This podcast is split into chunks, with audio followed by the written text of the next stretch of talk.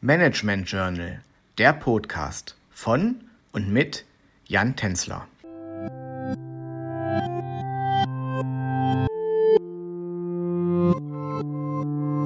Ich begrüße Sie sehr herzlich zu unserer aktuellen Folge des Podcasts Herausforderungen und Besonderheiten von Familienunternehmen.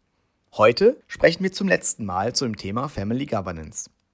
Nachdem wir in den letzten Folgen bereits die Grundzüge und Inhalte der Family Governance durchgesprochen haben, wollen wir uns heute mit dem Governance Kodex für Familienunternehmen beschäftigen, der einen Gegenentwurf zum Corporate Governance Kodex darstellt. Der Governance Kodex für Familienunternehmen wurde im Jahre 2004 von einer Kommission bestehend aus Unternehmern und Wissenschaftlern ins Leben gerufen. In den folgenden Jahren wurde der Kodex mehrfach aktualisiert. Der Grund für die Erarbeitung eines eigenen Kodex speziell für Familienunternehmen liegt in den speziellen Strukturen und Bedürfnissen der Familienunternehmen. Mit Hilfe des Kodex für Familienunternehmen möchte man diesen Bedürfnissen gerecht werden.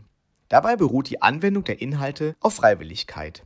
Die Inhalte beziehen sich auf die Organisation der Führung, die Kontrolle sowie die Sicherung des Zusammenhalts der Familie sowie des Familienunternehmens. Der Kodex ist dabei in acht Kapitel aufgeteilt. Er startet mit einer Vorbemerkung, der Vorstellung der Mitglieder der Kommission sowie einer Präambel. Kapitel 1 thematisiert das Selbstverständnis der Inhaber. Hierbei geht es darum, dass sich die Familie des Unternehmens klar zu den Werten und Zielen des Unternehmens bekennt, um das Unternehmen langfristig in Familienhand zu behalten. Dazu gehört auch, sich über die speziellen Herausforderungen eines Familienunternehmens klar zu werden und die Inhalte einer Governance für das eigene Unternehmen zu erarbeiten.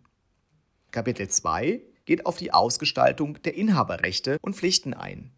Hier wird beispielsweise festgelegt, welche Anforderungen an die leitenden Angestellten aus der Familie gestellt werden oder welche zentralen Wirkungsrechte die Familiengesellschafter haben. Kapitel 3 zeigt die Inhalte auf, die bei der Einrichtung eines Aufsichtsgremiums zu beachten sind. Im Detail geht es um die Aufgabenverteilung der Mitglieder, die Zusammensetzung des Gremiums sowie die Vergütung und Haftung. Der vierte Abschnitt bildet das Pendant zum dritten Kapitel auf. Es geht in diesem Teil jedoch nicht um das Aufsichtsgremium, sondern um die Unternehmensführung. Genau wie im vorhergehenden Abschnitt werden die Aufgaben der Unternehmensführung beschrieben, bevor die weiteren Inhalte die Zusammensetzung des Gremiums und die Vergütung und Haftung betreffen. Das fünfte Kapitel geht auf die Gewinnermittlung und Verwendung ein. Hier gilt es für Familienunternehmen, wie schon in einem früheren Podcast beschrieben, eine geeignete Balance zu finden, damit das Familienunternehmen langfristig in Familienhand bleibt.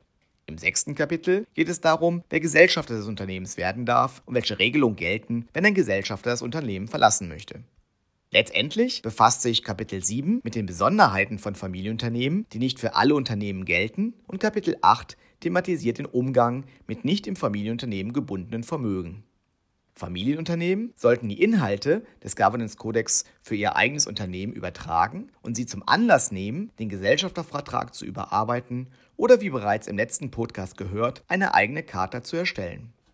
Damit haben Sie nun nicht nur einen Überblick über den Governance Codex für Familienunternehmen erhalten, sondern haben die wichtigsten Inhalte der Family Governance gehört. In der nächsten Folge verlassen wir das Thema Family Governance und widmen uns anderen Besonderheiten von Familienunternehmen. Würde mich sehr freuen, wenn Sie dann auch wieder mit dabei sind.